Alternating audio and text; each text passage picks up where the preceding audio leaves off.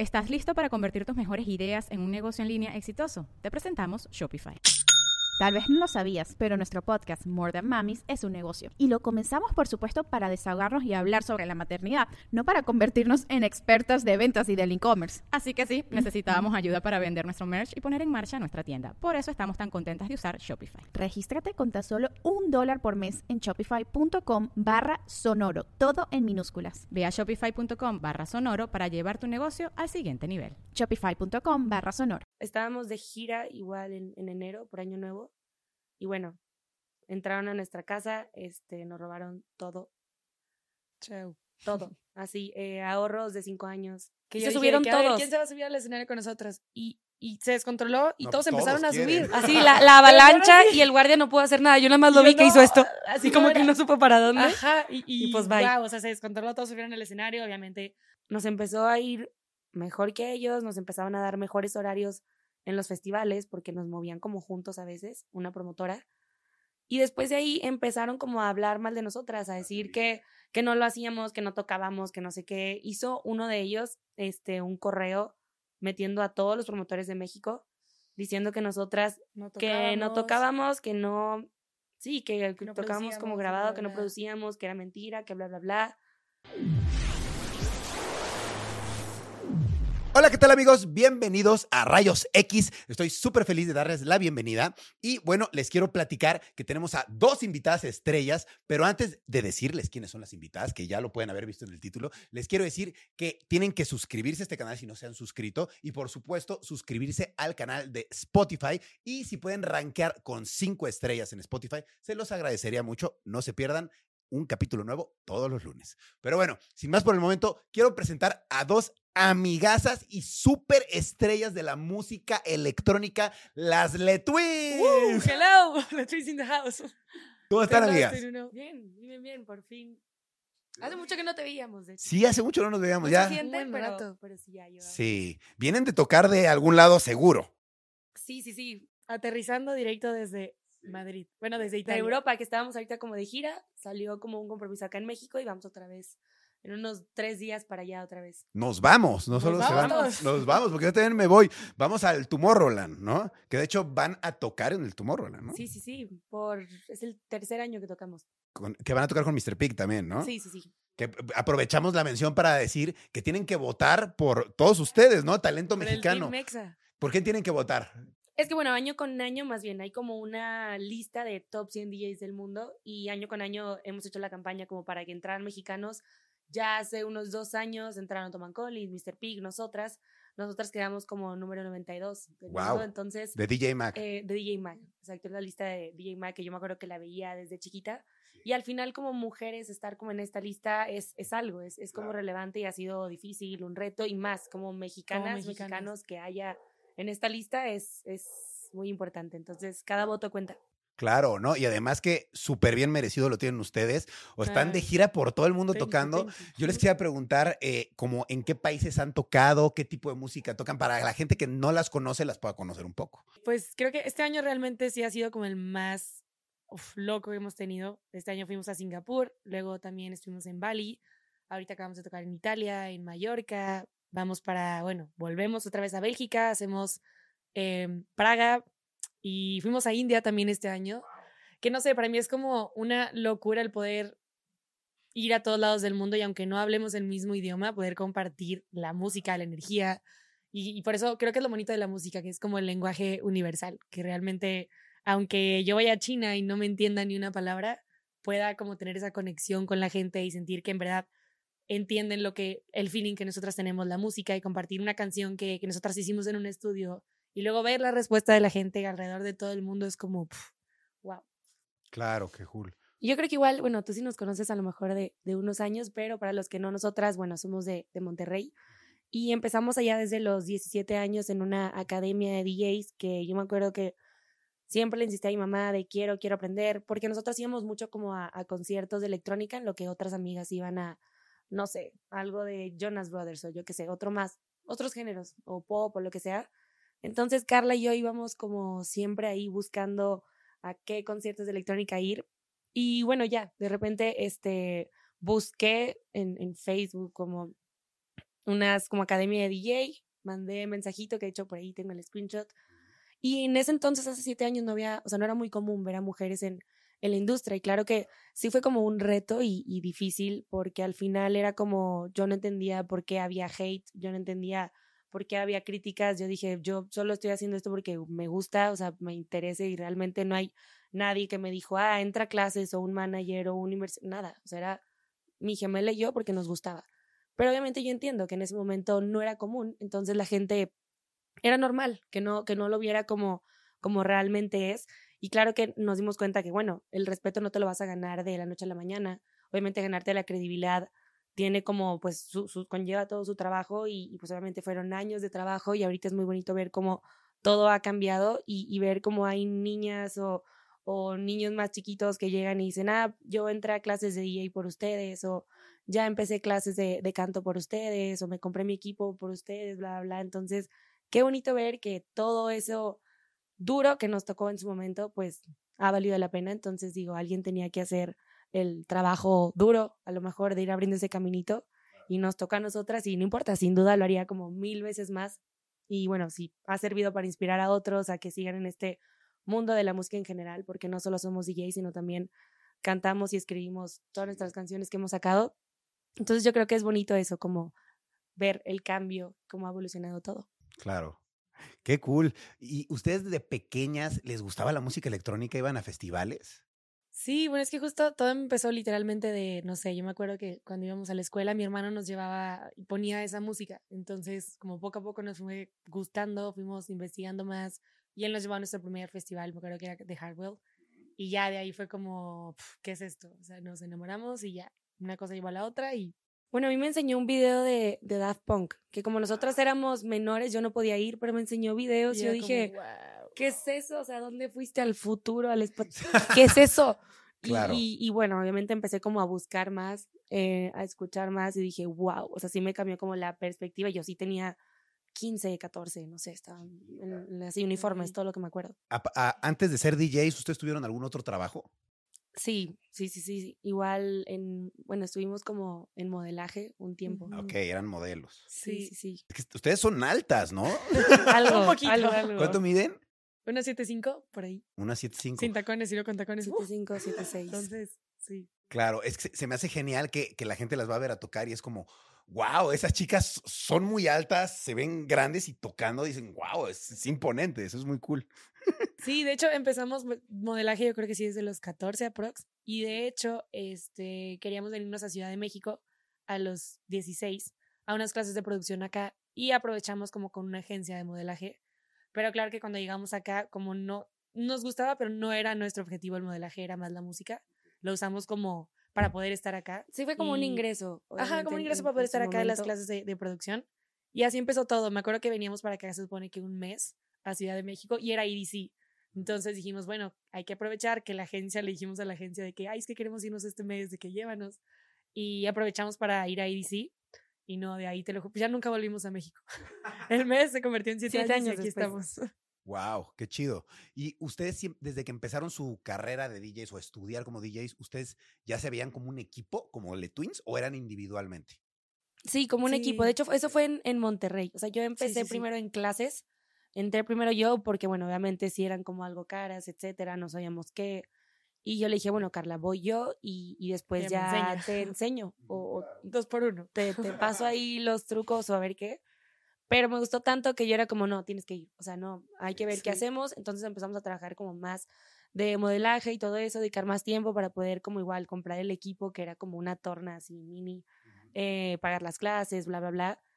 Pero la verdad sí fueron, me acuerdo que muy, muy pacientes este, en la academia, porque veían como, no sé, yo me quedaba hasta horas extras, entraban y eran de que aquí sigues y yo, sí, sí, ya, ya, ya me voy. Practicando y practicando, porque sí era como, me, me obsesioné de, de una. Y bueno, luego ya cuando vino Carla, como que me ayudaron, me dijeron, bueno, les podemos ir dando clases a las dos, bla, bla, bla. Pero no quisimos solo que fuera este DJs, también empezamos como a clases de, de producción, que obviamente era más complicado y todo. Pero al final una cosita llevó a la otra y, y sí. Qué chido. Cool. Lo pregunto porque, pues, yo en lo particular siempre he visto que ustedes se llevan bien, ¿no?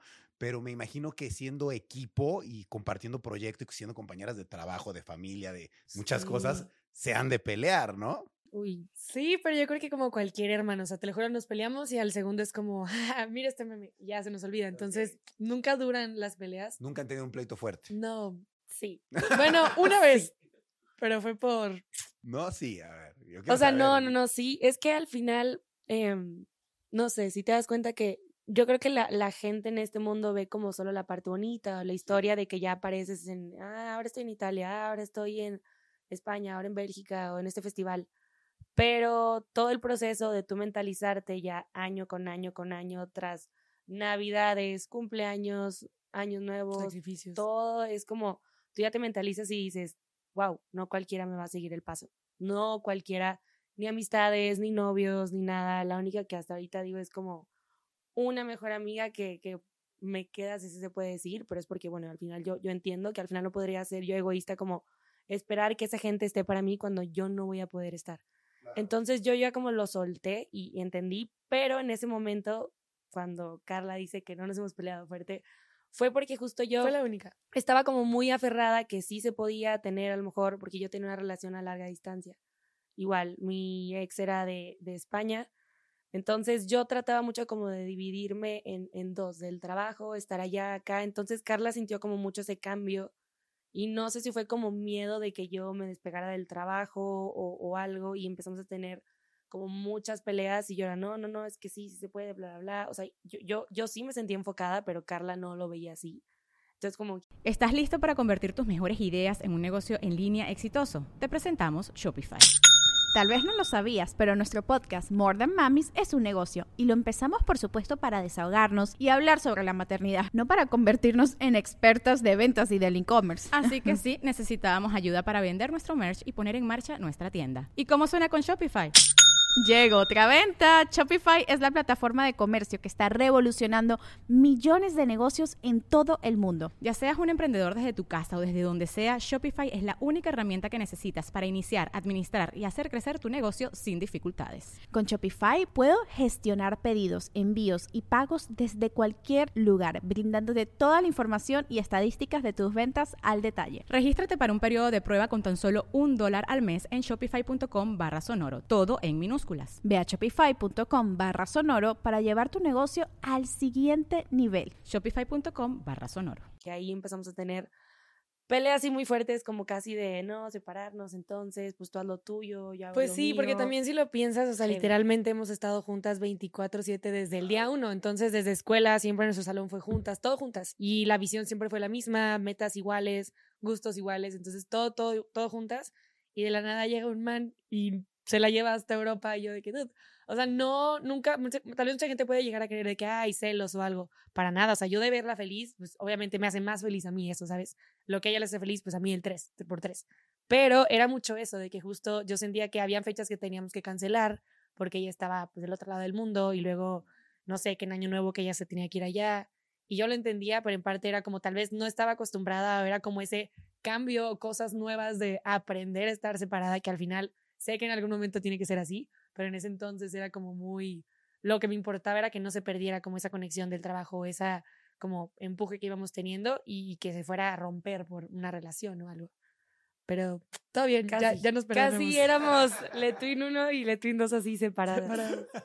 No, bueno, es que estaban en canales diferentes, Ajá. entonces pues complicado, pero me imagino que eventualmente las dos van a estar en el mismo canal Sí, también. Entonces, sí, sí, sí. también era como, con- en- bueno, en pandemia, que todo explotó, todo Sí, el estrés, todo- raro. mundo. Entonces yo creo que a todo el mundo le pasó eso como por esas épocas. claro, andaban densas. Sí, sí, Sí. sí, sí, sí, sí.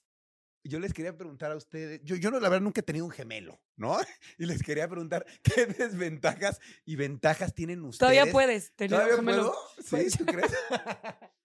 Eh, que- que- bueno, tal vez tenga gemelos, ¿no? Pero sí es otra Tal cosa. vez es Ah, diferente. Les quería preguntar si tienen ventajas, desventajas. Hay cosas que para las que las ha desfavorecido o hay cosas para que dicen, no, esto me ha servido porque he salido con el mismo, ¿no? No lo sé, ¿no? A ver, yo, primero ventajas. primero, bueno, yo creo que lo bueno, este, o sea, la verdad, para mí, yo, o sea, por ejemplo, si yo tuviera hijos, sí quisiera tener gemelas, porque siempre, por ejemplo, yo la cuido más que ella se cuida a ella misma. Entonces, Como que me es confío. esa, es esa tranquilidad de que cuando salimos, yo estoy más al pendiente de ella y ella a veces como, pues le da igual y de que, oye, no, no sé qué, bla, bla, bla, esto.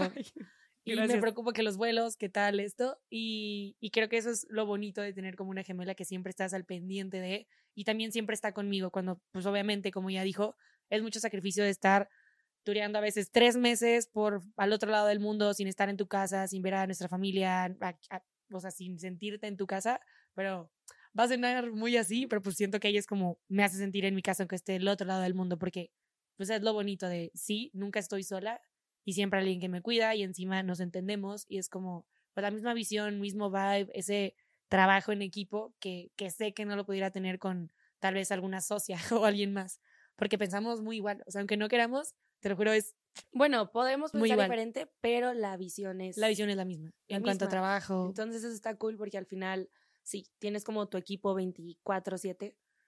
Todo el tiempo estás pensando, creando en qué más, qué más, qué más. Y yo creo que es igual de workaholic que yo, de todo el tiempo de, ah, tengo esta idea, esta idea. Por ejemplo, ayer que aterrizamos, bueno, hace unas horas, y como ya era horario de México activo, entonces era tratando de dormir así dos horitas antes de venir para acá, pero estábamos ahí trabajando y así, y esto, el otro. Entonces está cool que todo el tiempo estamos como ahí pensando en qué hacer. ¿Ha, habido alguna desventaja de tener una gemela que digas, uy, es que nos, nos comparan mucho, por ejemplo? Sí, eso, eso sí, la verdad siempre la, o sea, bueno, yo me acuerdo que a mi mamá le dijeron, no sé, desde chiquitas que íbamos a tener como problemas de identidad, algo así, y no sé si a lo mejor hay otros gemelos que probablemente sí lo tengan de empiezan a crecer y luego, hay porque es igual a mí y yo en qué soy diferente o en qué soy único. Pleitos se separan. Y hay unos que uno se rapa, otro totalmente, o sea, que hacen lo que les, o sea, lo que sea con tal de verse muy diferentes. De hecho, hasta ni se llevan bien. O sea, yo me acuerdo que en nuestra escuela, eh, en nuestra generación, habían como tres pares de gemelas, pero bueno, eran cuatas, no se parecían. Mm. Pero aún así no se llevaban bien, pedían estar en salones separados, no les gustaba ni compartir a amigos. Era como, no, es que si ella es tu amiga, no va a ser mi amiga. Así, yo era como muy.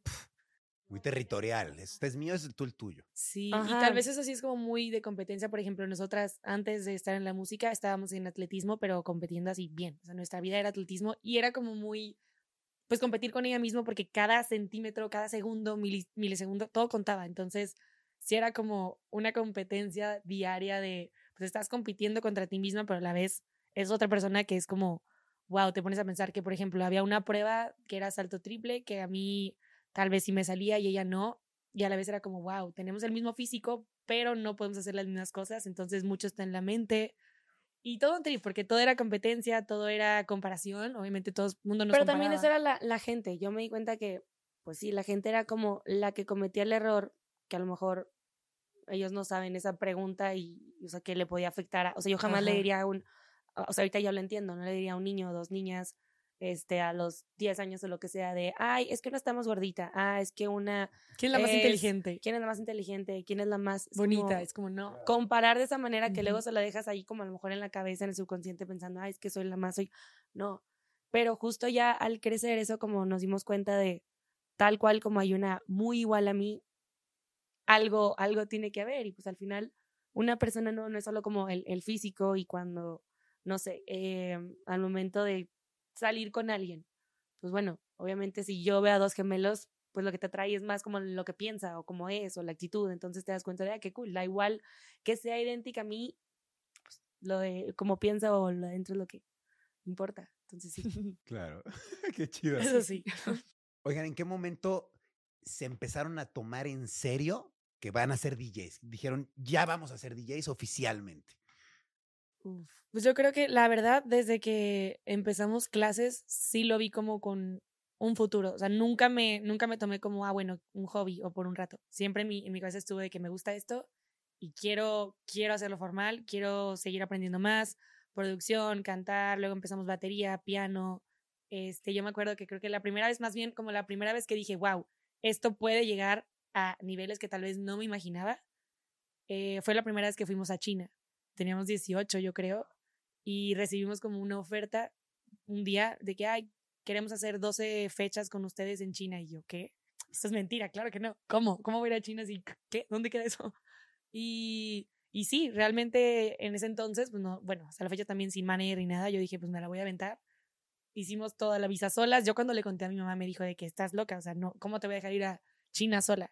Siempre nos apoyó y siempre nos ha apoyado, la verdad, pero claro que era como ese, ni, ni siquiera yo sabía si era algo como bien. Entonces, me acuerdo que yo empecé a hacer la visa, hice mi, yo no sé ni cómo a los 16, 17 hice como investigaciones, fui, tramité mi visa de China, pedí que me compraran los vuelos, investigué obviamente a la agencia, todo era bien y, y ya, fuimos a China y te lo juro que fue, o sea, realmente las fechas más wow de, del inicio de nuestra carrera porque todo era perfecto, fueron 12 fechas así seguiditas y ciudades distintas.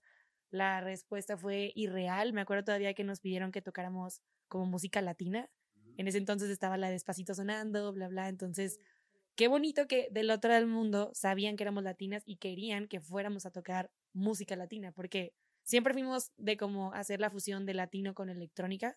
Entonces, en algún momento yo creo que ellos llegó algún video allá y, y, nos buscaron por eso y nos quisieron llevar allá y fue como, wow, ya estando allá viendo, creo que mi visión se hizo 300 veces más grande y dije, esto realmente puede haber muchísimo más que solo estar tocando en tal vez fiestas o clubes en México. Qué chido, qué y, chido. Muy bien, qué chido. Yo, ahorita que, que hablaban de, de, todo lo que aprendieron para ser DJs, ¿qué necesita saber alguien si quiere ser un buen DJ? Porque todo el mundo dice, tú eres el DJ de la fiesta. Pues sí, pero ¿realmente eres DJ? Es que, por ejemplo, bueno, yo iba a ir un poquito atrás a, lo que ahorita preguntaste, porque yo, mmm, más que nada cuando, cuando dije, ok, me quiero dedicar a la música, fue porque no sé, yo creo que es, es un poquito las dos preguntas que dijiste. Hay personas que, ay, ¿cómo lo hago para ser DJ? ¿Cómo lo hago para que me, me vaya bien? Y hay personas que creen que va a llegar un manager, que creen que va a llegar un, una madrina, un inversionista, un, Cosmo y Wanda algo que te va a decir, pum, ya, es por aquí y haces colaboración y tocas en EDC y tocas de ahí en Tomorrowland. No. O sea, es, una, una escalerita que yo siempre tuve como esta mentalidad de cada oportunidad, aunque sea la más mínima, cuenta. Entonces, justo cuando nos vinimos a Ciudad de México, empezamos como a tocar en, en un restaurante, la verdad. Eh, y era como, no sé, cuatro horas, yo llegaba con mi equipo, estaba lejísimo, era como dos horas casi donde vivíamos allá por el tráfico, hora y media, llegar, te conectas, eh, tocar como cuatro o cinco horas y luego ya otra vez. Y era nada, o sea, era muy, muy poquito el, el, el fee que nos daban, pero era como, bueno, al final es el ingreso, yo prefiero estar aquí intentando, aunque sea por lo mínimo, que estar haciendo algo que no me guste. Entonces, eh, yo me acuerdo que en, en Monterrey sí tuvimos como varios temas desde, no sé, desde que nos íbamos a graduar, eh, por, no sé, temas económicos, familiares, que también es otra, otra parte de que a lo mejor muchas personas no saben de nosotras que creen que, ah, ok, sí, lo tuvieron fácil. Me acuerdo que antes decían de el manager que invirtió o el papá que no sé qué, y yo, bro, si supieras que no sé ni dónde está mi papá. Entonces estuvo muy loco porque justo cuando empezamos a subir cosas en, en Facebook de todo esto de The Twins, me mandó un mensaje por DM mi papá y yo de que, ¿qué? Como que nos encontró, pero teníamos así seis años, cinco, que no teníamos comunicación con él. O sea, su, su papá las encontró por redes sociales. Sí. Y por, porque ustedes empezaron a tocar. O sea, Pero hubo como una para separación empezar, y, después él volvió por medio de, de que nos vio. Pero justo fue cuando, bueno, yo creo que todas las familias al final, ninguna es perfecta, todas tienen como sus problemas, pero en Monterrey nosotras estábamos en una escuela muy católica. Entonces, sigo siendo muy católica, somos muy religiosos todavía, pero sí había cosas que yo no, no coincidía porque era como pecado decir que tus papás estaban divorciados o que no estaban juntos o, o como era muy de, de, ah, ¿qué apellido tienes? ¿A qué se dedica tu familia? Esas cositas a mí no me gustaron de ahí porque yo dije, dude, tiene que haber más. O sea, es como, no solo soy mi apellido, no solo soy a lo que, el qué despacho tiene mi papá o qué se dedica, o sea, también valgo yo por lo que quiero, por lo que, lo que sea. Entonces en Monterrey siempre era mucho de, no, es que a cierta edad te casas, carrera, un Pomerania, tu carro, Mini Cooper y ya. Entonces era como, no. Y yo me acuerdo que yo teníamos 17 y mi primer novio fue de 26. Sí me sacaba nueve años, pero él yo solo sé que quería de que, ah, ya quiero que sea viernes, ah, no sé qué, ya quiero salir de trabajo. Yo dije, a ver, ok, cambió nuestra vida de repente. De bien, yo me acuerdo de viajes y mi papá, pues bueno, es arquitecto, las megas casas y todo. De repente pasó lo de la crisis, se divorciaron, se separan, de repente ya no sé mi papá por cinco años, pero mi mamá se encargó que ni, de, o sea, que ni nos diéramos cuenta de eso. Yo estaba como, como si nada, nunca nos faltó nada, ella se encargó de darnos así todo. Pero de repente yo empiezo a crecer y dije, uy, sí estamos siendo una carga para ella. O sea, realmente sí se la ha rifado en que no nos falte nada, pero uy, o sea, ¿cómo voy a, a yo pedirle a mi mamá que aparte me pague la carrera, el dineral que es, lo que le está costando, para al final luego yo estar, no sé, haciendo lo mismo que mi, mi novio ni siquiera disfruta su vida, que solo quería que fuera viernes para, para, para ya olvidarse de su trabajo. Entonces dije, a ver, yo le dije, mamá, así está. Yo después de meterme a, a clases, cuando nos metieron como al primer evento de, de la academia que hizo como su evento para alumnos, ahí yo dije, wow, ok, aquí hay un mundo grande, aquí hay un, un, un caminito por donde yo puedo esforzarme y a lo mejor hacer la diferencia. Entonces yo me acuerdo que le dije, ok, te juro mamá que dame la oportunidad, me voy a ir a México, voy a hacer esto porque me gusta, porque yo sé que no necesito un papel para demostrar lo que valgo o para generar dinero o no necesito estar cinco años ahí, déjame hacerlo al revés.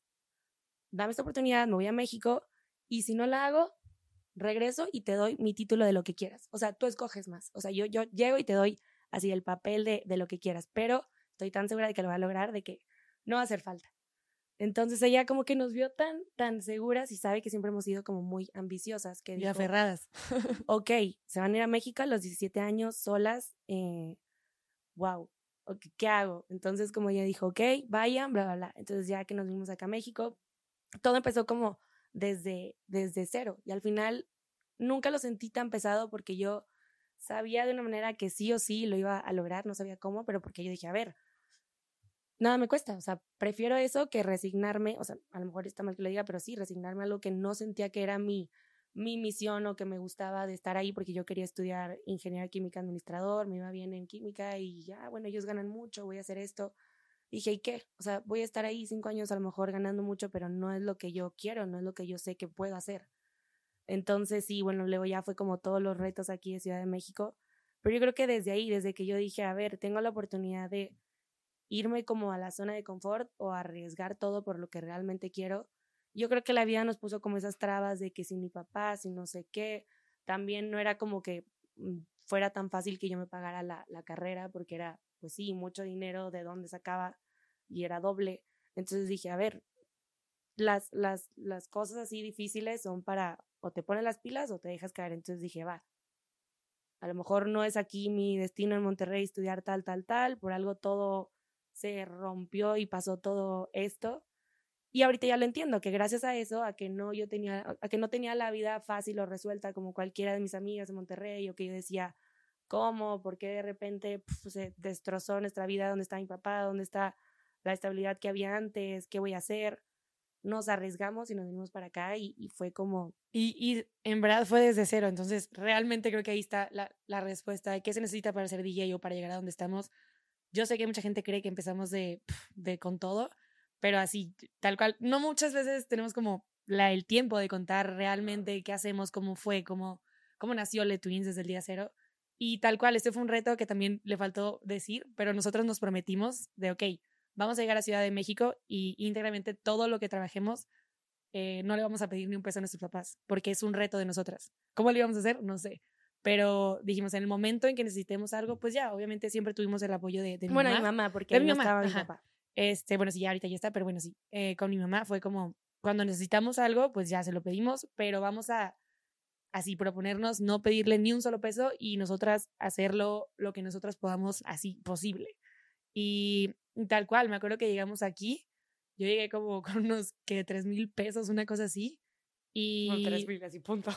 y me acuerdo que llegué al, o sea, un amigo me iba a regalar vueltos para EDC, llegué a EDC y al final no, no era gratis, entonces me quedé con mil pesos para, pf, o sea, todo lo que me quedaba y ya, bueno, de ahí fue como empezamos a trabajar en lo de DJ y todo eso, literal, me acuerdo que hasta ni teníamos wifi en la casa, era ir al Starbucks, claro. ir a ir al A descargar Starbucks, música. a descargar música para hacer nuestros sets y de que un café para las dos, porque costaba como 100 pesos en ese entonces, era un Sí, mundo de dinero. y, y justo, o sea, realmente sé que mucha gente puede creer que necesitas el estudio más grande, los mejores audífonos, el mejor equipo, el mejor audio, el mejor USB, todo, pero no, o sea, empezamos así con nada y, y de Y cero. luego, a- qué, qué loco, que hace, bueno, hace como un año así, hicimos una, una entrevista para Forbes y el man que nos Wow. entrevistó dijo, yo me acuerdo de ustedes que todos los días pasaban en frente de mi oficina. frente a mi oficina porque iban ahí a, a Al descargar Starbucks. música. Y yo, "Ah". porque diario íbamos al Starbucks y pues nos veían, no sé, como era enfrente de la oficina de, de Antara, entonces pues yo creo que... Y qué loco que años Sí. después esa persona nos estaba entrevistando, alguien de Forbes, para una nota de Tomorrowland, el festival número uno del mundo. Entonces fue como, Entonces ahí te das cuenta que dices, ok, esas cositas o escaloncitos, claro que valen la pena, así que cualquier persona es lo que, no sé, nosotras, o sea, siempre tratamos como cada que podemos de, de, no sé, a lo mejor a alguien le puede servir, que cree que, ah, no tengo manera, o ay, hay muchos DJs, o no, es No que tengo es más fácil si me quedo haciendo o haciendo esta carrera o en el negocio de mi familia, pero realmente si tú tienes como esa vocecita que te dice o, o que simplemente es lo que te va a hacer levantarte todos los días o simplemente no dormir porque te gusta tanto lo que haces, creo que esa es la, la, la fórmula al final para eso es lo que se realmente poder ser un buen DJ o un buen abogado o un buen lo que quieras que tengas en, en tu mente. Pero sí, es eso, de cualquier DJ que realmente quiere empezar es, es darle, el sacar, sacar una canción no va a ser la mejor, no va a ser perfecta, pero pues bueno, luego ahí vas mejorando, pero es empezar sí o sí y pues apostarle ahí todo. Qué chido, qué buena historia de de, de- superación, ¿eh? No sabía eso. Nadie sabe. De hecho, habló mucho, pero sí, yo creo que es lo, lo cool porque estamos en confianza. Pero también vale la pena contarlo porque sé que, que tal vez te digo, la gente no sabe lo que hay detrás. Y si sirve de inspiración o de algo, pues ahí está. 100%, ¿no? Muchas gracias por compartir, chicas. Qué chido. Esperemos les sirva a toda la gente que Sí. quiere iniciar como Claro. en su carrera y que dicen, ay, nada, pues ya tienen todo, ¿no? Sí. En cualquier medio, pues. Sí, no, y luego ya después te contaré la parte B. que, bueno, así rápido, literal, eh, a principios de año, ahí es cuando te das cuenta que da igual las veces que puedas empezar de cero, si tienes la mentalidad bien, donde te pongan tú vas a saber cómo arrancar otra vez, ¿sabes? Porque, em, de hecho sí, casi no mucha gente le hemos contado, pero mm, estábamos de gira igual en, en enero, por Año Nuevo, y bueno, entraron a nuestra casa, este, nos robaron todo, Chau. todo, así, eh, ahorros de cinco años, que igual era como los, los sacrificios que claro que te cambia mucho la mentalidad que dices de fuck, o sea, bueno, que dices, wow, realmente yo cinco años que estuve perdiéndome de navidades, que a lo mejor perdí novios, a lo mejor perdí relaciones, amistades, por ahorrar dinero, porque lo único que quería era como para comprar una casa de mi mamá, etcétera, y llega alguien y se lo lleva. Y es otra vez empezar de ceros. O sea, se llevaron nuestra player, se llevaron la guitarra, se llevaron el Todo el equipo que habíamos comprado a piano, lo largo de los todo. años. todo, todo, todo. Entonces dices de, wow, o sea, realmente uf, fue, fue horrible porque Se metieron a su casa a robar. sí, a nuestra casa. Entonces, eh, bueno, ya, nos fuimos de ahí porque al final, pues no sé, pocas personas sabían dónde vivíamos, etcétera, pero bueno, al final, como estábamos viajando, entrada, salida, pasó. Y, claro que dices, uy, o sea, otra vez de, de ceros, o sea, de ceros de qué hacer, llevaron mi equipo, mis cosas, ropa, bolsas, todo, todo, todo. Y más que nada lo que estaba en mi, en mi mente, dije, o sea, yo me sentía culpable de qué tal si en lugar de yo haber estado ahí como tan enfocada esos cinco o seis años trabajando por ahorrar, ahorrar, ahorrar, hubiera disfrutado de mi familia, de mis seres queridos, y pones como una balanza y claro que era como llorar y no de la garganta de qué hice mal o a lo mejor desperdicié estos seis años, pero luego claro que dije no, o sea, realmente yo me propuse ir ciudad por ciudad de toda la República o si es necesario de todo el mundo que lo hicimos, em, demostrando que, que, que las mujeres sí tienen talento, que realmente sí vamos en serio y, y qué bueno, porque al final yo creo que eso es lo que vale. Da igual lo que se hayan llevado en cantidades, en cosas, en materiales, lo que sea. Al final yo creo que lo que aprendimos, lo, lo que demostramos en esos años, eso nadie te lo roba. La mentalidad tampoco nadie te la roba, nadie te la quita. Eh, pero sí, sí fue, fue fuerte porque fue como otra vez empezar. Pero justo yo me acuerdo mucho que ese día y fue como la fuerza que ella me dio, porque literal, me acuerdo que estábamos, nos enseñaron las fotos de todo lo que había pasado. Yo en verdad era como, teníamos un vuelo a una fecha y yo no me lo, o sea, yo obviamente pues te pones mal y es como, El shock. o sea, el shock y quieres correr a tu casa, a la policía. ¿Sabes tu a casa hacer- vacía en fotos a, de la a ministerial y todo? de alguna manera. Y yo me acuerdo que yo dije, no, pues ya, o sea, literal solté mi maleta y, y quería solamente como ir, irme a, a, ver cómo solucionaba de alguna manera. Y el primer comentario que Karen dijo, dijo, a ver, yo tengo una fecha, ya me quitaron todo, no voy a perder una cosa más. Carla, vámonos. Yo, madre, o sea, fue como, uff, ok, ok. Y, y sí, de ahí te lo juro, fue como bendición tras bendición, fecha tras fecha, y no hemos, no hemos parado en este, esto que va del año. Entonces, pues yo le llamaría como karma y, y realmente nosotros hicimos cosas bien y, pues todo se regresa. Entonces, siempre lo decimos, la meta es nunca parar. Y, y sí, creo que lo, me lo enseñó más que nada, porque sí, o sea, fue como bajón, pero de 0 a 100. Y sí, nunca parar. También porque pues, la vida a veces nunca sabes lo que puede pasar de un día a otro, puedes ver todo, pero al final Y de es la hecho, eso, mentalidad. en, en su momento nunca se lo contamos a nadie más que a una persona que, que nos ayudó, porque igual tenía contactos de no sé qué, de, para poder investigar, bla, bla, investigaciones. Pero era porque yo no quería que nos vieran como, pues no sé si débiles o, o algo, pero al final yo dije, qué tonta, eso, eso no importa, lo material al final, al final, por más que, me costó y así no de la garganta, que a lo mejor otra vez me vuelve a hacer, porque es el, el coraje de a lo mejor decide que yo misma decidí sacrificar todo esto, porque al final es lo que te decía al principio, que yo ya sé que, eh, ahorita ya sé que este trabajo es de, de, ok, estoy enfocada y me va a costar a lo mejor de no sé cuándo pueda tener una relación estable, no sé cuándo, bla, bla, bla, no sé quiénes me sigan el paso, pero yo estoy decidida y, y punto. Si ya perdí tanto, tantas personas, tanto tiempo, tantas cosas, tantos sacrificios, ahora o, o, o lo logro o lo logro, lo o- se hace o se hace.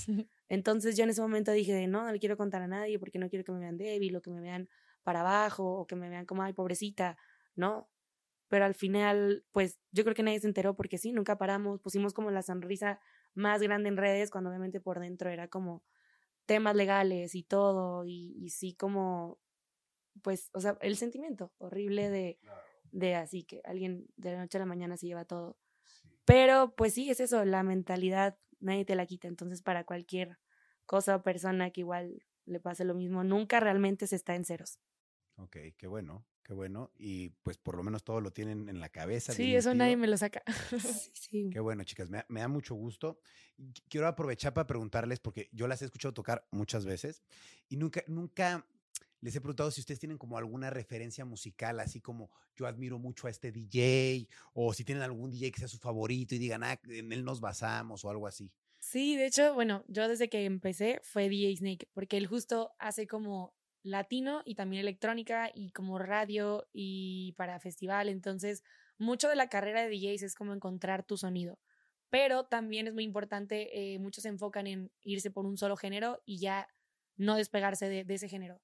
Pero justo nosotras siempre tuvimos la visión de como de la fusión, porque justo, por ejemplo, nosotras cuando vamos a Asia es totalmente otra historia que en México, es totalmente otra historia que en Europa y que en Estados Unidos. Entonces, creo que siempre lo que hemos hecho es como seguir esta referencia de sí como Disney, que es como tener tu sonido, pero no cerrarte un solo género musical. Y, justo por eso creo que se nos han abierto muchas puertas como en Singapur, en Tailandia, en Indonesia, luego venimos que a México y luego a Estados Unidos, a Europa, bla, bla, India, que porque justo eh, es nuestro sonido, también como cantamos y escribimos, pues sigue siendo nuestra voz, nuestro vibe, todo, pero sí lo fusionamos con distintos géneros. Entonces sí. También a mí, bueno, lo que te había contado de Daft Punk, también te gusta, ¿no? Sí, me visto. encanta, aquí lo traigo tatuado. eh. Ok. Quiero, Sí. yo creo que es de mis próximos tatuajes que Sí, me voy claro. a hacer. Sí, sí, sí, Está soy muy muy cool. fan, igual, porque sí, yo creo que ellos están, estaban, están en el futuro, ojalá vuelvan. sí. Y que Chainsmokers también, que tienen como Sí, canciones de radio y luego festival así, los hits más duros. Entonces ahí las dos. Ta- ta- También quería preguntarles si, si alguna vez, bueno, cu- ¿cuál ha sido el evento más grande en el que se han presentado? Porque las he visto así en medio de miles.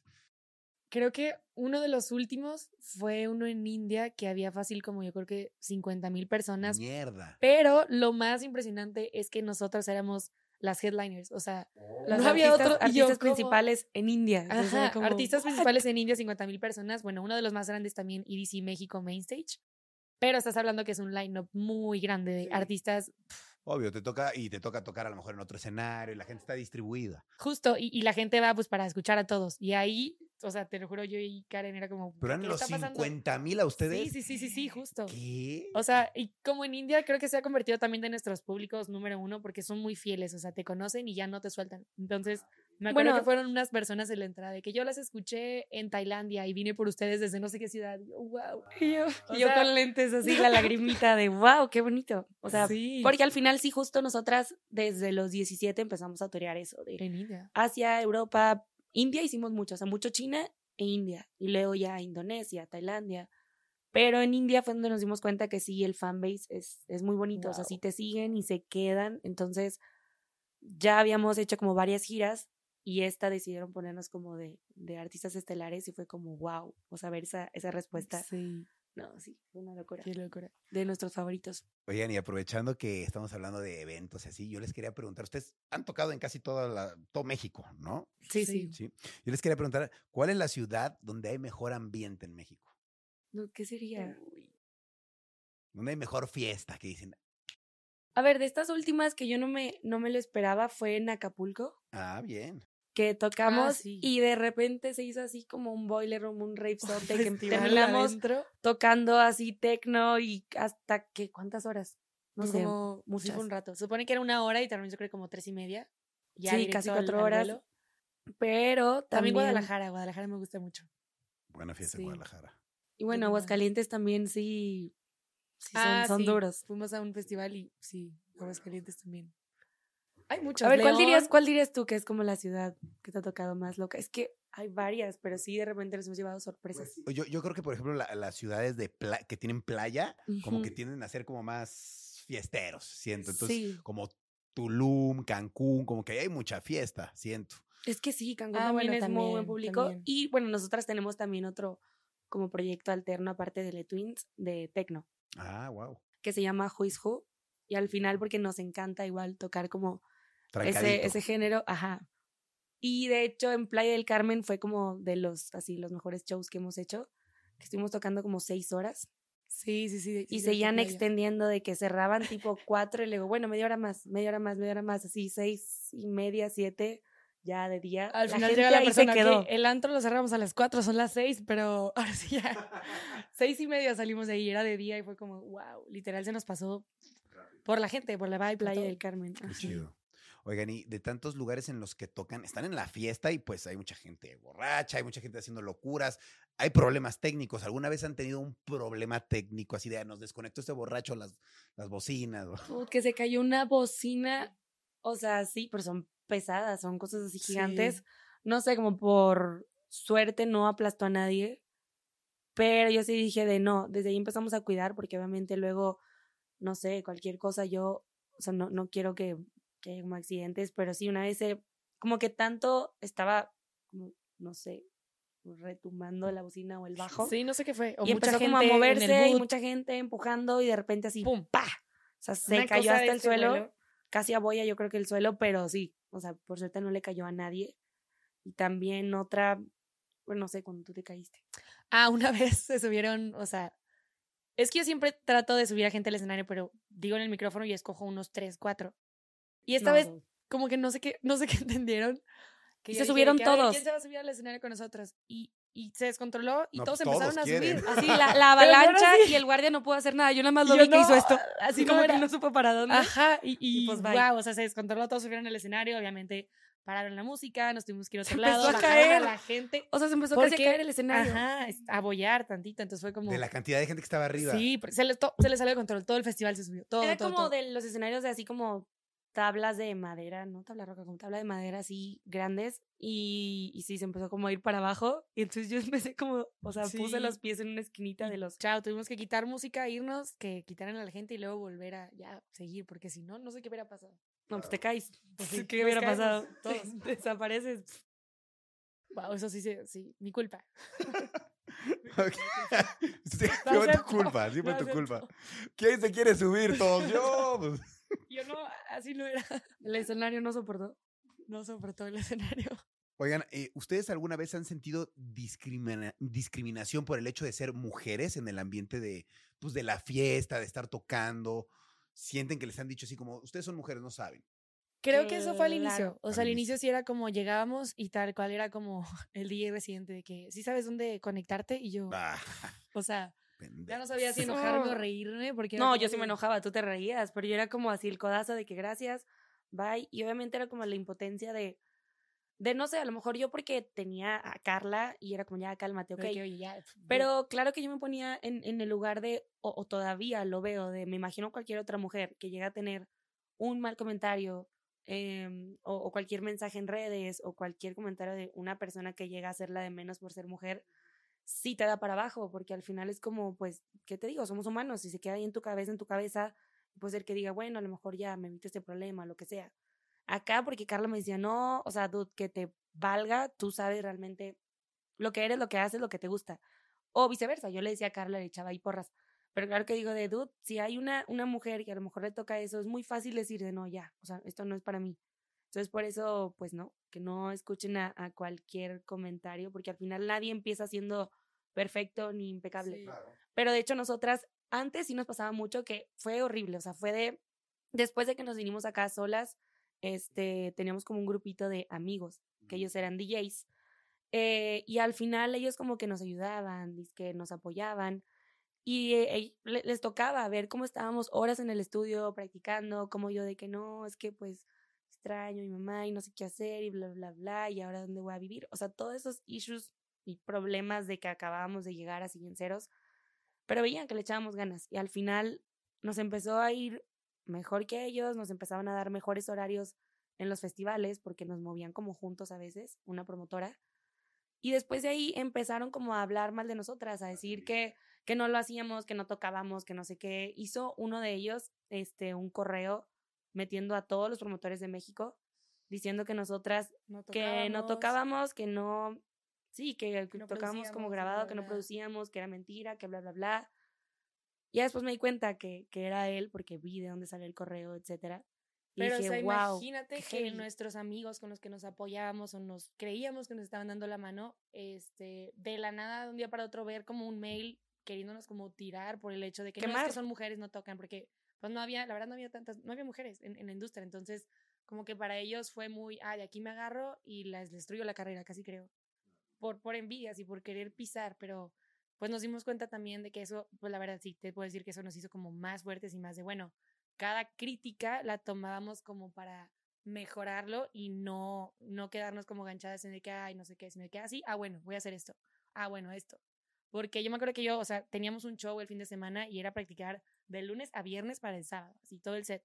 Y al día siguiente los comentarios en Facebook eran de, no, fue un set muy perfecto, obviamente es pregrabado, no puede ser tan perfecto un set, bla, bla, bla. yo, Con nada estaban Y- felices. y era como, pues, ¿a qué, ¿a qué botón le pico? Obviamente afecta, obviamente te, te puede, hasta yo creo que yo, yo he tenido amigas que me dicen de que no, es que me dijeron esto, me dijeron esto, y pues ya no sé siquiera. Y es como, no, a ver, que digan lo que quieran. Es como realmente, mientras más hablen, Úsalo más y coraje te da, demuestra y úsalo en contra, de, a, a tu favor, y demuéstrales con trabajo. Y ya, pues fue lo que hicimos, tal cual, demostrar con trabajo que, que pues las mujeres también, o sea, no, no es cuestión de género, sino cuestión de, de lo que te guste y de trabajo. Claro. Y, y- Sí, sí. ¿Quieres decir algo? no? No, no, eso.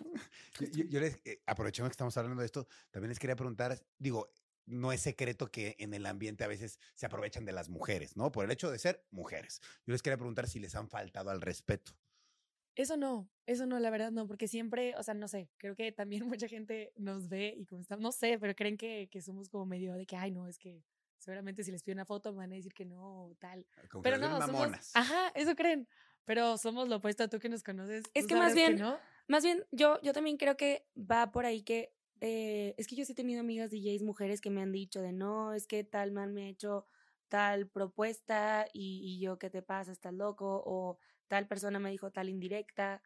Y a nosotras realmente nunca lo percibí así, que hubieran indirectas, pero también fue porque yo sé que nos encargamos de nunca, que, que ahorita veo que a lo mejor está mal, nunca tocamos ninguna puerta, o sea, como nunca pedimos favores de, oye, puedo tocar aquí en este festival, oye, puedo tocar en este antro, oye, puedo, como que yo dije, era, era, a lo mejor sí el, el complejo, nuestro tema de por lo mismo que nos tocaba, que dudaban de nosotras y por el, el hecho de ser mujeres, que yo no quería que sin sentir que me hacían un favor o sentir que, ay, sí, por bonita te voy a dejar tocar, yo dije, no, voy a hacer las cosas bien y me voy a encargar de que ellos me busquen a mí, voy a hacer el ruido necesario para que ellos me busquen y, y, y al revés, yo no tenga que pedir favores a nadie ni tocar puertas. Entonces, como yo nunca busqué a nadie, nunca me pusieron condiciones o, ah, bueno, pero, ¿sabes? Nada de indirectas raritas. Sí, mucho fue eso. Pero sí sé que en el medio sí, sí hay. Y también porque, pues ya nos conocían, veían como nuestro carácter o algo, que nos cuidamos de una a la otra, entonces decían como aquí no, no hay manera.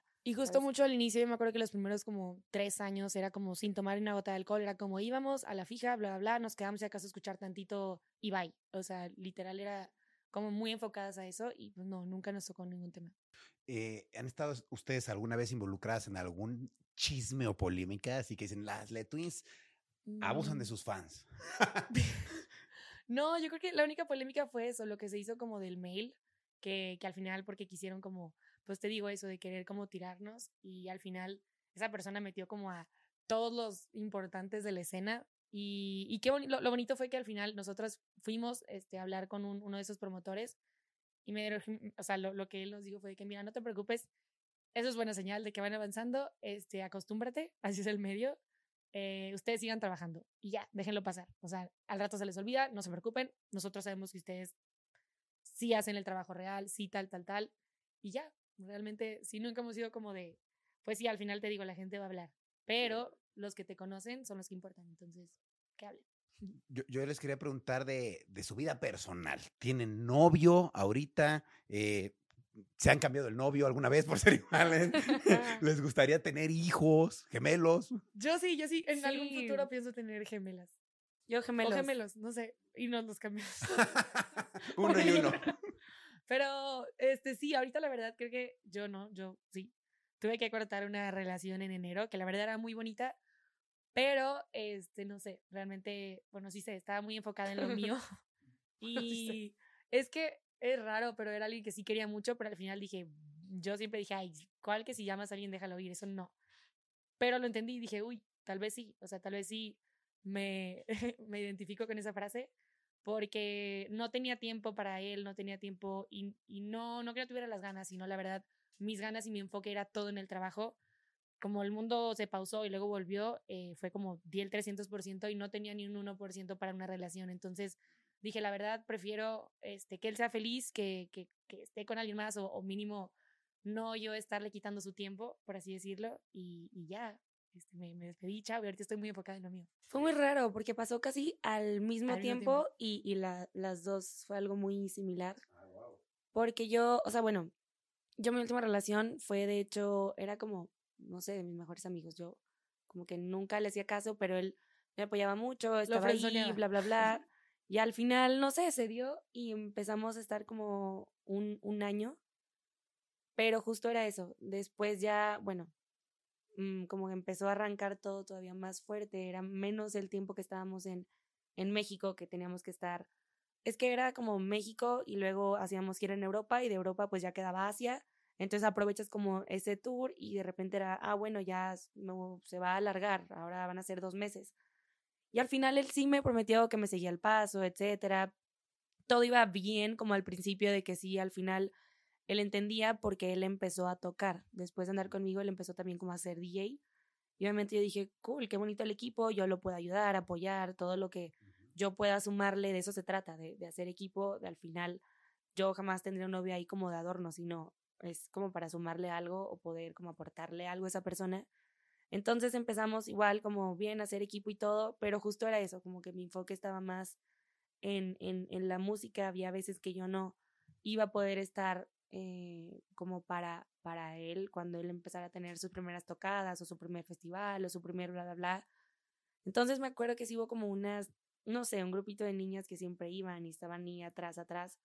Y yo igual por primera vez, o sea, a ver, porque yo también soy celosa con lo mío y obviamente territorial es como nadie se mete, pero hasta ahí yo entendí y dije, ¿sabes qué? O sea, prefiero mejor cuidar la amistad que teníamos antes, tú dale lo tuyo y si va a haber otra persona que va a poder estar al lado de ti ahí aplaudiéndote, apoyándote, wow, o sea, prefiero que esa persona esté ahí en lugar de yo nada más aferrarme a una idea que ahorita mi, mi visión es otra. Entonces justo también fue lo mismo de, o sea, porque yo estaba muy en contra del, ay, si vamos algo, déjalo ir, es como yo dije, ese es un pretexto que se lo puso un débil o algo porque se rindió y se puso esa frase hippie. Y yo también lo pensaba, pero luego dije, no, pues es que realmente no es que no pueda, de poder tal vez sí puedo, pero no ahorita. Tienes que sacrificar otras cosas que no estás dispuesta a sacrificar. Sí, no era el momento para No lo mejor estar como con alguien porque estábamos como muy conectadas y realmente nuestra visión ahorita es- Estamos, entonces sí. Pero en algún es otra. momento yo sé que sí, ya, yo sé que va a pasar y ya que tengamos como más tiempo de, ok, bueno, tal vez no estar viajando tanto, pero sí a shows más puntuales o, o no sé, en equipo, tal vez. Qué chido. Sí, sí. Yo, les quería, ya, ya casi terminamos, pero les quería preguntar esta que me, que me dio mucha curiosidad. A ver, sí, se fue rápido, ¿no? cuéntame. ¿Qué, qué es lo más raro que les ha pasado como gemelas? Como, digamos, alguna experiencia fuera de lo normal. De que yo estaba pensando en lo mismo o Uf, cosas así. Ay, es que, o sea, hay algo que también yo me he querido como meter a investigar más porque no sé si sea cierto.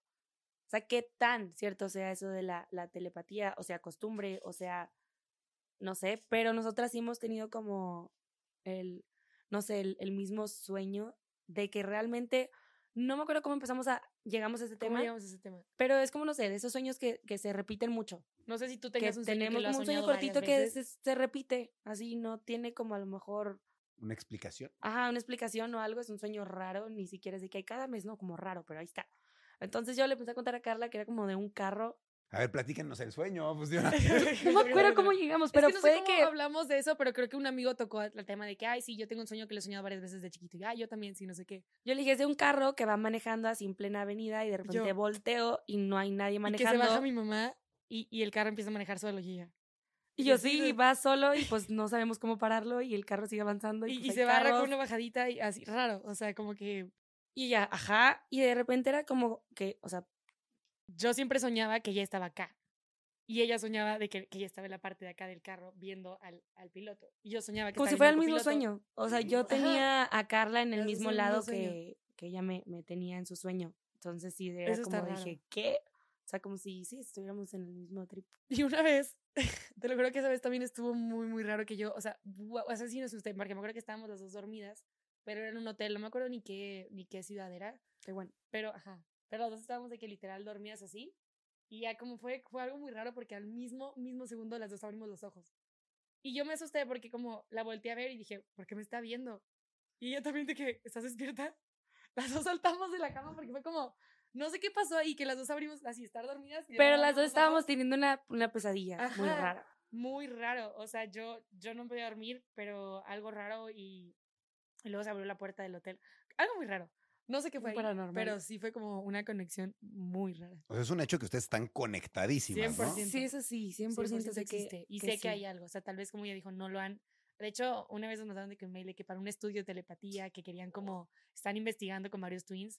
Porque de que hay algo, hay algo. Es estar 24-7 con alguien, nacer con alguien y hacer lo mismo todos los días. Claro, tienen, 100%. tienen los mismos genes, vienen del mismo lugar, tantos años Todo. compartiendo. Ujú. Sí, deben Mismo tener. un- todo. Yo creo que con un mínimo gesto que haga una de la otra, ya la Ya, otra ya, sabe ya. todo, Sí, ¿no? Claro, sí. Entonces, nada más les queda comunicarse sin gestos, que ya. Ah, también. Sí se puede. Qué loco. Oigan, pues ya para terminar, me gustaría eh, concluir eh, invitando a la gente a que vote por ustedes para la DJ Mac. ¿Cómo pueden hacerlo? Explíquenos, por favor. Pues primero que nada, realmente, este, como dijo Karen, cada voto cuenta, sí es algo muy, muy grande, porque es todo un movimiento que no es nada más de nosotras, siempre es como de compartir y hacer que la escena mexicana suene por todo el mundo, porque justo, imagínate, el, el festival número uno del mundo y hace tres años, cuatro, no había mexicanos y cada vez son más, ahorita ya van cinco proyectos mexicanos, ya el mundo se está enterando de que hay talento en México, fuerza en México y, y esa es como nuestra motivación más grande, siempre ha sido desde el día uno poner la bandera de México en todo el mundo y, y, pues bueno, esta vez sí ocupamos de los mexicanos y es entrando a DJ Mag oficial. Este, igual también ahí va a estar por redes, no sé, lo vamos a Sí, lo ponemos en la descripción del video. Y pues sí, es votar por Mr. Big, Toman Collins y, y nosotras. Y el punto es sumar a mexicanos y, y apoyarnos entre todos. Que México Igual ahí sonando. entras y luego te registras y te da como la opción de los cinco DJs que quieres votar. Entonces, de preferencia, poner mexicanos, mexicanos ahí, que como quiera ya el resto del mundo vota por los internacionales, hay que, Hay que, se apoyar a los vea, que se vea el power mexicano. Sí, exacto. Vaya, básicamente meterse a apoyar el talento mexicano, ¿no?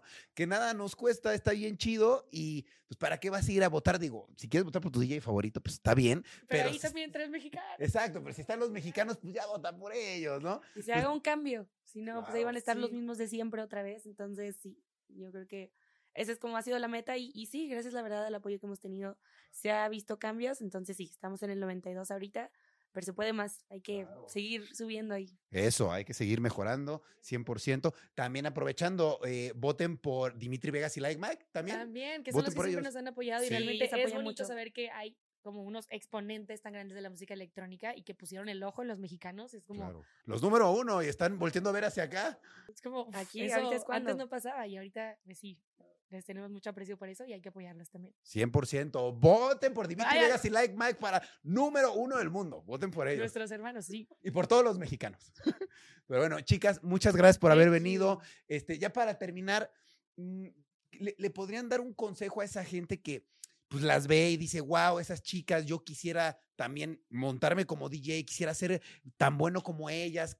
¿Qué pueden empezar a hacer? Sí, pues bueno, número uno, eh, creer en tu visión, porque como dijimos, hay mucha gente que te va a decir que no, mucha gente que te va a cerrar la puerta, pero si tú crees en ti y te aferras a eso 24/7 y trabajas en eso, mm, pues nada te va a parar. Y No sí importa las veces que empieces de cero. Exacto. Está comprobado.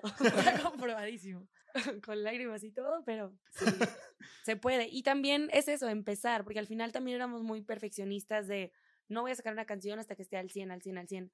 Siempre vas a tener más ideas, siempre vas a querer cambiar algo. Entonces, es sacar, hacer, eh, moverte, Sí cada sacarlas, oportunidad. ¿no? Sí, Sí. claro, sí sacarlas y al final tú mismo te vas a dar cuenta de, ah, ok, de, de lo que sacaba hace un año ahorita ya es mejor, lo que saca ahorita, si quieres, bórrala, si no te gusta, pero ya hiciste ese primer paso.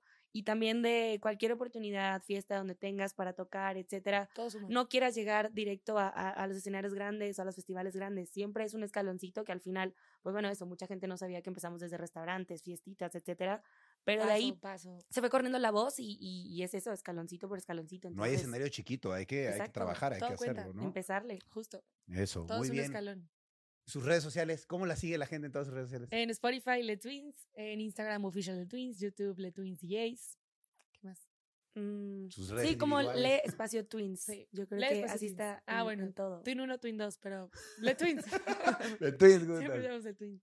Perfecto. Oigan, chicas, pues muchas gracias por haber Gracias, venido. Gracias por you. compartirnos sus experiencias, que est- están muy bonitas y Thank seguramente you. a mucha gente nos van a servir. Pero sí. Y síganla rompiendo. Yo me voy a Tomorrowland. Vámonos a Nos Tomorrow- vamos. Exactamente, están viendo esto y nosotros estamos en Tomorrowland en este ya, momento, ahorita mismo. reventándola, apoyando a los mexicanos. Así que vayan a ver lo que estamos haciendo ahorita en Tomorrowland. Vayan a las historias de Instagram y van a ver que ahí estamos. Bueno, amigos, Futuro. nos vemos. Cuídense mucho. Sigan a las Le Twins, por favor. Ya vieron cuáles son sus redes. Y pues nos estamos viendo próximamente en otro capítulo de Rayos X. No se pierdan todos los lunes, capítulo nuevo, Spotify, YouTube. Qué Nos vemos. Cuídense mucho. Cambio y fuera. Go.